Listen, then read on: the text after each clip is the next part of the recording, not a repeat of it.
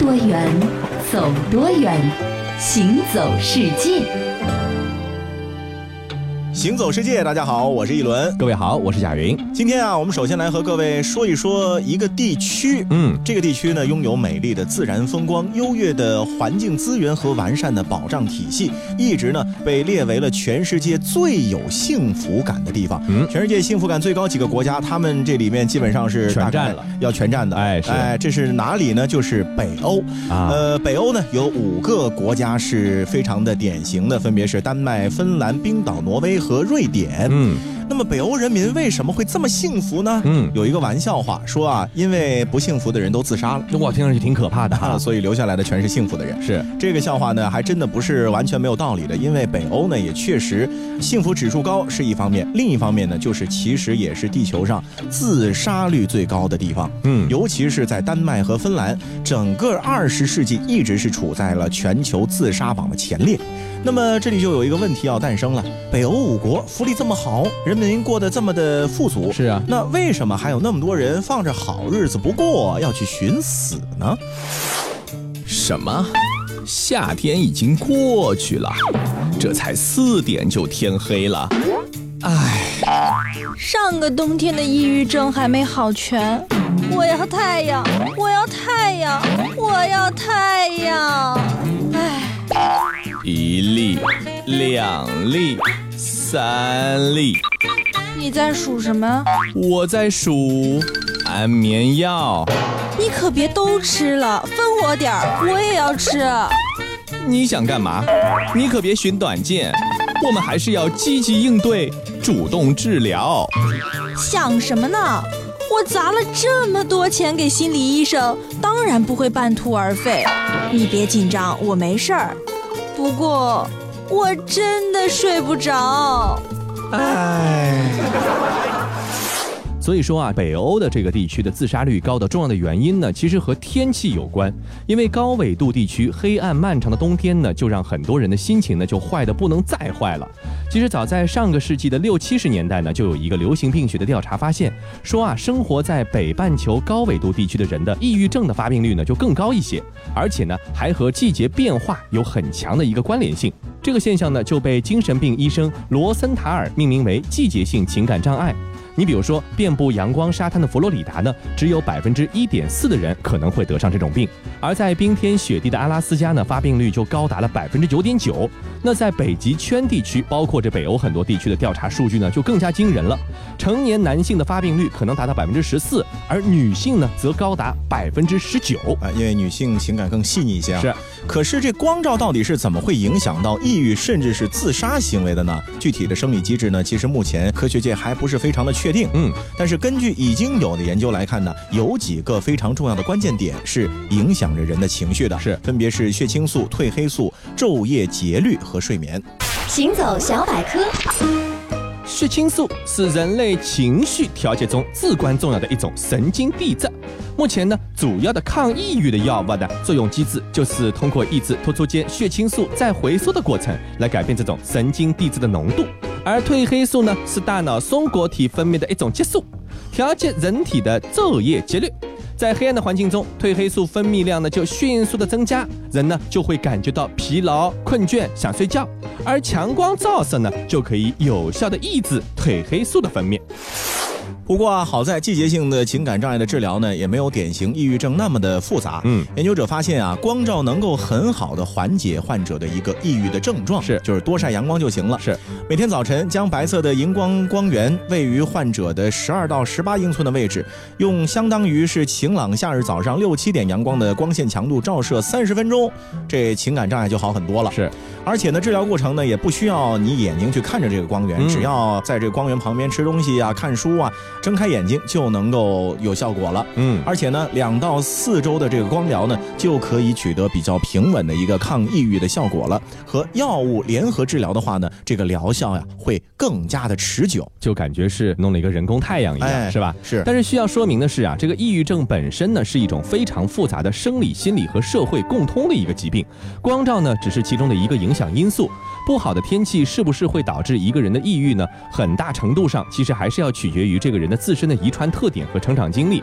那换句话说，有的人在北极的极夜里呢，一样会活得很快活；但是对于另一些人来说呢，即便是在赤道上的阴天呢，也会让他觉得愁眉苦脸的。没错，那其实呢，不只是人类啊，动物呢也会得抑郁症，是的，会有情绪上的问题。没错，呃，比如说咱们家里养的宠物小狗或者小猫，你如果长时间的把它独自的关在家中呢，它可能也会产生各种各样的情绪的反应。没错，那除此之外呢，其实，在动物园啊，或者水族馆啊，或者马戏团里面的那些原本属于旷野的野生动物呢，嗯，情绪的影响就更厉害了。没错。那最近呢，也是有一个新闻报道啊，说这个传奇虎鲸 Tilikum 呢是去世了。是。他的这个去世呢，也是引发了很多人的关注，因为他的一生呢，确实可以说是非常多舛的一生。嗯。这头虎鲸呢，在两岁的时候被人呢从大海捕获的，随即呢就运往了水族馆，从此以后一直到他去世为止。差不多是要三十年的时间了，他再也没有回到海洋。是，那随后他在水族馆的岁月里面呢，是三度杀人哦，有了三条的人命。要知道啊，自然界中从来还没发现过这个野生的虎鲸会主动的去伤害人类的情况。嗯，而在水族馆里面呢，饱受折磨、精神失常的这个 Tilikum 呢，就这么做了，而且是一而再、再而三的这么做了。是的，所以现在啊，当这个消息爆出之后呢，很多人也是感叹说，Tilikum 终于是以一种另外的形式获得了自由。嗯啊，但是呢，其实他的这种自由呢，显示出的是一整群动物的悲哀，就是圈养动物的悲剧。没错，其实除了 Tilikum 之外，还有很多的类似悲剧。没错，在一九六四年的时候呢，人们就第一次发现啊，说活捉的虎鲸幼崽呢，可以在水池里被养活，并且呢，还可以教会它各种把戏。于是，在其后的二十年的时间里呢，世界各地的水族馆呢，都以拥有一头虎鲸为一种荣耀。嗯，这虎鲸的寿命呢非常长，在野外呢活到五六十岁其实很平常。不过，直到今天，人们圈养条件下的虎鲸平均寿命呢也只有二十多岁。这成年虎鲸的体长啊超过一辆中巴车，是一种大型的一个海洋哺乳动物，而且它们有着非常复杂的家庭结构和社会结构，因此啊，这狭小的水池里的生活条件就会极大的损害它们的健康。在一九七九年的时候呢，人们在冰岛海域呢就活捉了一头雄性的幼年虎鲸。当时啊，人们推测它可能只有三岁。啊啊啊！你们是什么动物？为什么要抓我？我不要去，不要去，把我放了吧！妈妈，你在哪儿？捕鲸人呢，随后把这头小雄鲸呢就命名为 Kiko。Kiko 呢被卖到了冰岛的一家水族馆，三年以后呢就被转卖到了加拿大安大略的海洋世界公园，并且呢被训练表演各种把戏。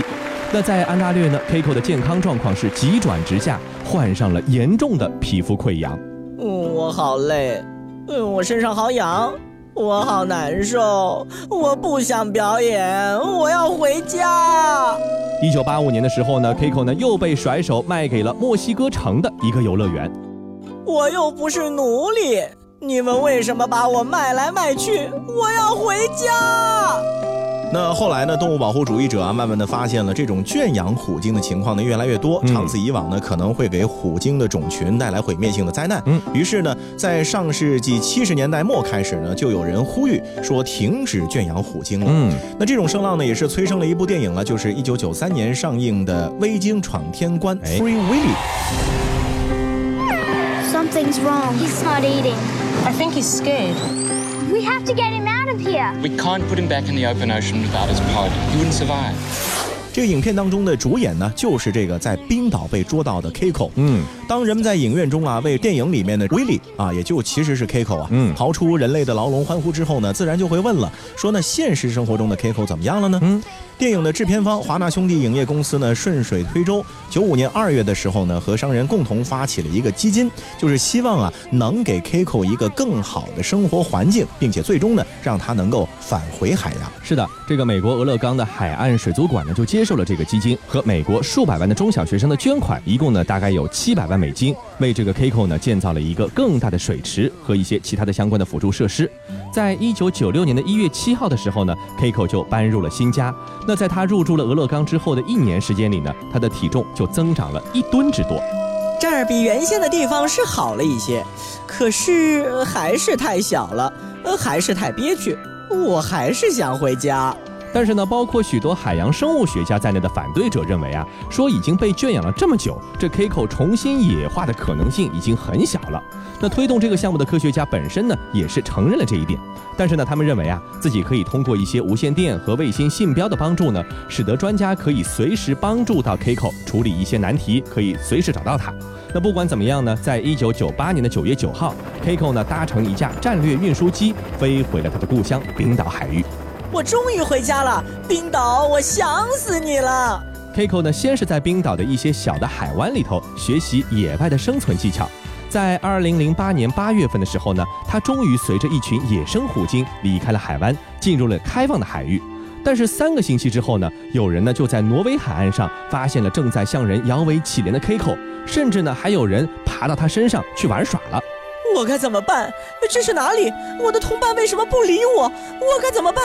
那么 Kiko 的守护者们立刻就是赶到了挪威。嗯，那经过了身体测量和血液检查，发现 Kiko 在从冰岛到挪威的一千多公里的旅程中呢，吃过东西啊，说明野化训练呢是有成效的。但是啊，显然它并没有融入到任何的一个野生的虎鲸群体里面，所以呢，一直是孤独的活着的。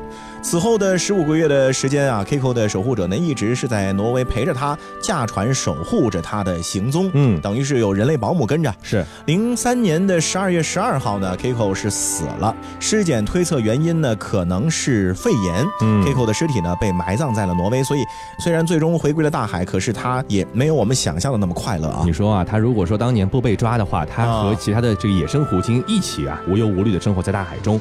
可是现在被抓了以后呢，虽然说回去了，可是这个。命运呢也是很多舛的，嗯，跟这个虎鲸一样，海洋馆里的其他鲸目动物呢，比如说长鳍领航鲸和各种海豚呢，也是同样深受圈养生活的伤害。这如今呢，越来越多的国家和地区呢，已经开始限制或者禁止鲸类的表演。有些国家呢，已经全面的禁止海豚和虎鲸的圈养和表演了。像在美国的纽约、夏威夷州和南加州的当地政府呢，也是相继的通过了一些法令，禁止了这样的表演活动。是的，小时候。妈妈对我讲，大海就是我故乡，海边出生，海里成长。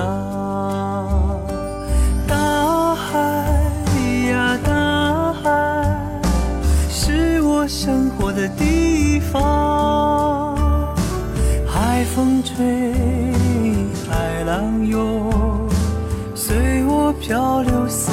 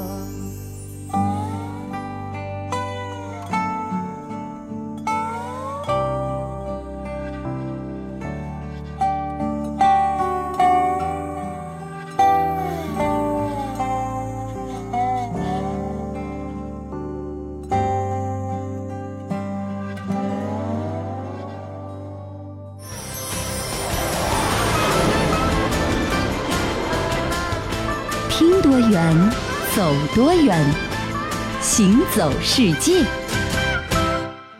欢迎继续回到《行走世界》，大家好，我是一轮，各位好，我是贾云。这个我们说鲸类呢，其实也是海洋当中的一种宝贵的财富。是啊，其实我觉得在咱们的这个星球上呢，没有任何的一种动物，它生来就是要被别的动物去奴役或者去征服的，是吧？呃，说到这个海洋啊，除了有鲸鱼之外呢，其实还有特别多美丽的景色。是，那尤其是太平洋中呢，密布着星星点点的岛屿呢，也确实都是别有一番的洞天。没错。那比如说今天我们接下来来说的这。这个地方呢，就是在太平洋的密克罗尼西亚群岛里面，有一个非常美丽的珊瑚小岛，面积呢不大。只有二十二平方公里。嗯，这个什么概念呢？就是上海自贸区 都要比它大一点。是。它呢还是一个国家，叫做瑙鲁国。嗯，虽然说瑙鲁只有一万的人口，但是啊，因为坐拥着非常丰富的磷酸盐的资源，所以啊，瑙鲁人曾经是太平洋上最富有的一群人。世界真奇妙。瑙鲁人是太平洋上的岛民，具有波利尼西亚人的特征。你可能会觉得它不过是一个平常的小岛，但其实，在二十世纪六七十年代，瑙鲁曾是世界上个人平均收入最高的国家。它的主要财富是岛上石化了的鸟粪，随着时间的推移，变成了珍贵的磷酸盐。几百年的淤积，有些地方已经高达二十多米，全岛六成以上的地表被磷酸盐所覆盖，基本上可以说是一座小岛长在了鸟粪上。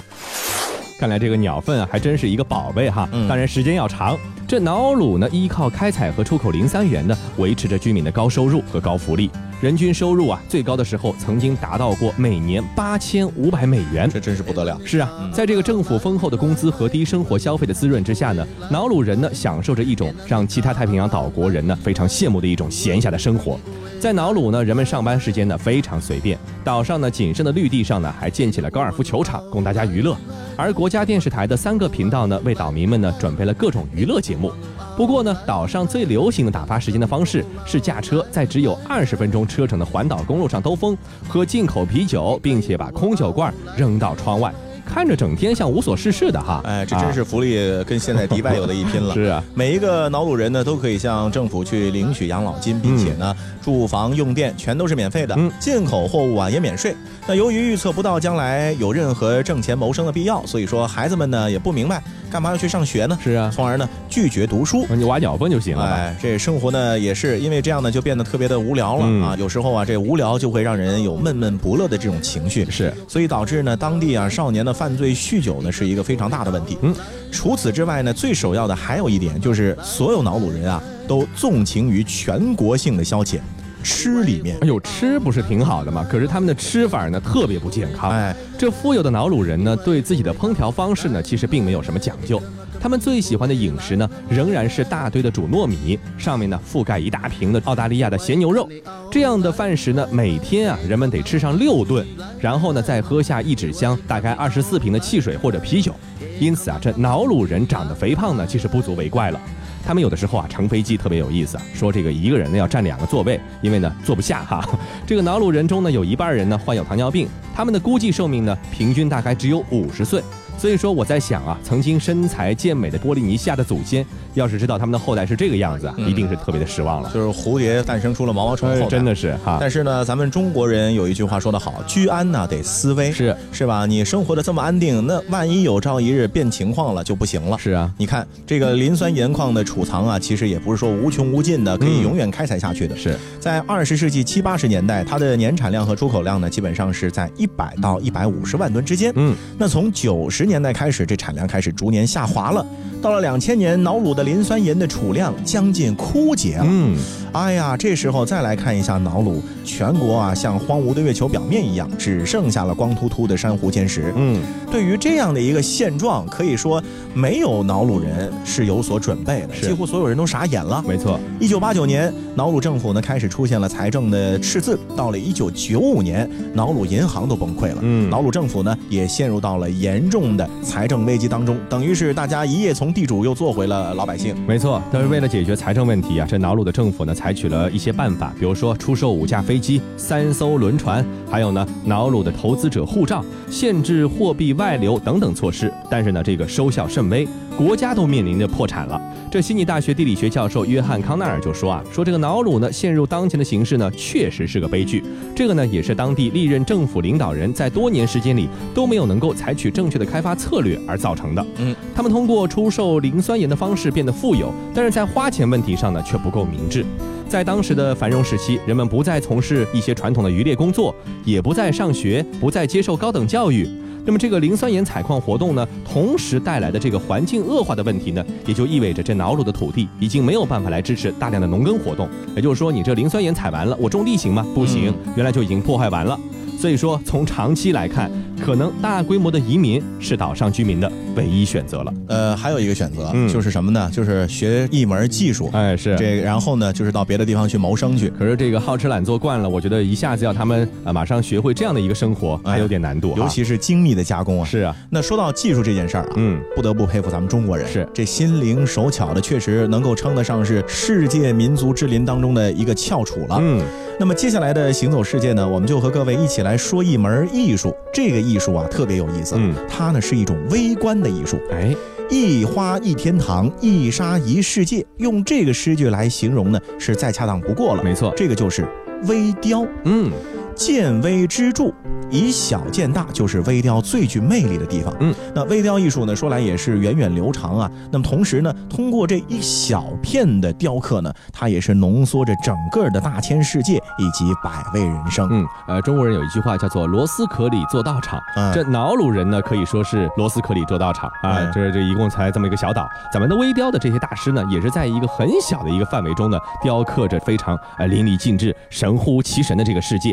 这微雕呢，在我国是拥有悠久的历史的。据这个《韩非子》上记载啊，战国时期魏国有人能在棘刺上刻母猴，哇，这个刺上刻猴已经是这个神乎其神了。嗯而且当时的人呢，居然还能从中分辨出这个猴子的公母，可以见得他的这个技艺真是登峰造极。哎，就是各个细节都表现得淋漓尽致啊。没错，那么这样的一根棘刺呢，自然是早就被时光所消蚀了。不过幸运的是啊，到目前为止，咱们发现的这个微雕实物呢，比春秋战国其实还要久远哦。你比如说，在一九七六年的时候，考古人员在陕西周原遗址呢，就发现了二百九十三片甲骨，上面呢有商末周初周人微刻的甲骨文。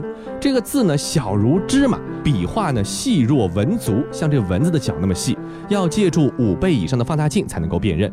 其中呢有一片甲骨呢只有二点七平方厘米，这个刻字面积呢却达到了一点七平方厘米，而且在这么小的范围之内啊，刻了三十个甲骨文，这个别文字的长度呢甚至不足一毫米啊。嗯，今天的人啊，读甲骨文呢，就好像看天书一样啊。嗯但是啊，文字的发明还是源于一个沟通交流的需要。嗯，但是为什么甲骨上的文字要刻得这么的细微，以至于难以辨识呢？这不增加我们的读这个字的难度了吗？对啊，吧？是，而且这个眼神儿得很好才行啊。是啊，那这主要是因为啊，甲骨文呢不仅仅是一种文字的载体，同时呢，它也是当时的巫师哦用来沟通天地人神的一个媒介。嗯嗯，所写的这个卜辞呢，并非是什么人都可以看的，而是专供祖先啊或者神灵去阅读的。啊，所以呢，这个巫师就刻意的设置了一个门槛，让这个占卜仪式呢就显得更加的神秘了。是同时呢，也是在彰显自己的这种神秘莫测的能力。没错，就是人为的让你看不懂，没错，你知道吗？哎，呃，可是大家有没有想过一个问题啊？今天咱们来看这些字的时候，可以借助一个放大镜啊，仔细的把上面的每一个字呢看清楚。嗯，但是在古代的时候，人们没有放大镜啊，刻字儿的这些巫师啊，怎么能够把这个字儿给刻上去？哎，雕刻的时候呢，他们的眼睛我相信比现在也好不到哪儿去吧，是啊对吧？嗯那么其实啊，就是一个全赖感觉和经验运刀刻画。这古代专职的微雕艺人呢，也是如此。他们的肉眼呢，其实是真的是没有办法看清自己雕刻的东西的，仅仅靠什么呢？靠意念和感觉和经验来支配双手。和早期的刻字巫师呢，在技艺上呢，其实并没有什么不一样。因而呢，人们又把这个微雕呢，当时呢叫做神意雕刻，就是我感觉好像有一个神明冥冥中注定让我怎么刻怎么刻，我就是他把着你的这个手，哎，对嗯，那么也就因此呢，微雕后来呢沾染上了一些灵怪的色彩呢，也就当然不足为奇了。是，那说到微雕呢，虽然说它的历史时间很长，但是它真正的成为一门艺术，并且达到全盛呢，还是要在很晚很晚之后的中国的明代了。是的，那在明代的时候呢，微雕的制作啊，开始讲究构思奇妙，嗯造型强调生动自然，而且呢，采用的都是质地细腻坚韧、纹理较小又易于走刀的果核。嗯其中呢，又以桃核、杏核和橄榄核呢用的最多。嗯，在明朝的时候啊，上到皇帝，下到百姓，人人都是微雕艺术为珍品，并且呢，流行将雕出来的核雕啊、嗯和玉器还有扇坠等等的配饰呢穿在一起，用来炫耀。你看我多有文化。哎是，当时的江南有一种说法说，凡文人必手持折扇，有折扇必有核雕扇坠。你看看，这就是一种风气，就像咱们今天流行各种各样的手袋、各种各样的包是一个道理。没错，嗯，到了明朝的宣德年间呢，苏州吴县呢有一位艺人叫夏白眼，在一枚乌榄盒上雕刻了十六个娃娃，就是一个橄榄核啊，每一个呢只有半粒的黄米大小。却能够从眉目之间呢传递出他们的喜怒哀乐。哦，又刻了九头鸬鹚飞离荷叶，这可以说是姿态绰约，个个不同，也在当时呢被引为一绝，连这个明宣宗皇帝呢都对其赞许不已。另外有一名皇帝呢叫明熹宗朱由校，那么他自己本身呢就喜欢木工活儿，还亲自操刀雕刻，所做的五鬼闹判也是一个上乘之作。不过呢，说起河雕，我们最熟悉的还是那个出现在咱们教科书里面的这个《河州记》的始作俑者，是明末的魏学医，他笔下的东坡夜游赤壁河州。嗯，苏州人王叔远呢，在长不及三厘米、高大约是两粒黄米大小的桃核上面，生动地刻画了苏东坡、黄庭坚以及佛印和尚等五个人，嗯啊，在船上攀谈的样子，是夜游赤壁的样子，是吧？嗯，那甚至啊，这个和尚左臂上悬。挂的念珠啊，你都能数得清清楚楚，它一共有几颗？没错，这可见技艺之精湛。是啊，在这个中国古代吧，很多的匠人其实名字是很难留下来的。但这个王叔远呢，他借着魏学医的文章呢，啊，流芳百世了。可惜呀，这个河州呢，并没有实物留存。所幸呢，如今啊，台北故宫博物院里所珍藏的清人陈祖章所雕刻的河州呢，可以做一个对照。嗯，陈祖章呢，虽然说是广东人，他学习的呢却是苏州人的技艺，人称广东匠、苏州样。它的河州呢比拇指还要小，参观者呢还必须排队，一一透过展柜前的放大镜才能够仔细的看清楚上面到底是什么。这个船身上呢刻有包括苏东坡在内的八个人，船底呢刻有“后赤壁赋”。全文呢一共有三百多个字，比起王叔远的河州呢，有一种说法叫做有过之而无不及呀。那在清代呢，因为商品经济的进一步的发展呢，尤其是在东南沿海城市的对外贸易啊，非常的兴盛，嗯，导致呢有一些民间的手工艺的作坊和这个古玩市场啊云集，嗯啊，上海估计也是那时候城隍庙，我估计也挺热闹。呃，立体微雕工艺品呢，也就变成了来到中国的西方人的一个稀奇之物了，因为他们那儿没有啊，是啊，以至于啊类似的工艺呢是名家辈出。嗯，产生了嘉定的风熙路、苏州的宋启凤、杜世元、沈君玉、广州的这个战鼓声等等等等技艺高超的一大批民间手工艺大师，对微雕高手啊。那他们的作品一旦进入到市场之后呢，就会引来其他的手工匠人的竞相模仿。嗯，那也使得微雕呢成为了一种风尚。没错，就跟现在出了一款包，其他地方也会仿制 一个道理，是吧？那么到了清代的晚期之后呢，这核雕工艺呢就逐渐的衰落了。这由于微巧的工艺呢，工大力小，赚不到。什么钱？嗯，尤其是大众喜爱的果核雕刻呢，价格低廉，而且呢是料工接见，所以呢，从事这类雕刻的艺人呢，不能以此业长期养家糊口、维持生计，因此，大部分的微雕艺人呢就纷纷转行，这种行业呢就日益凋敝了，所剩的艺人呢渐渐的稀少，一直到现在啊，微雕又重新焕发出了新的活力了。我现在有的时候去逛逛这古玩市场啊，你知道吗？这魏学医笔下的那个河州，哎，现在能雕出两层楼的河州，我天哪，每每扇。窗都是能开开的，里面这个人物一清二楚的，价格呢，基本上就等同于一辆小轿车的价格。好了，以上呢就是我们这一期的行走世界，我是贾云，我是一轮，欢迎大家下次继续收听。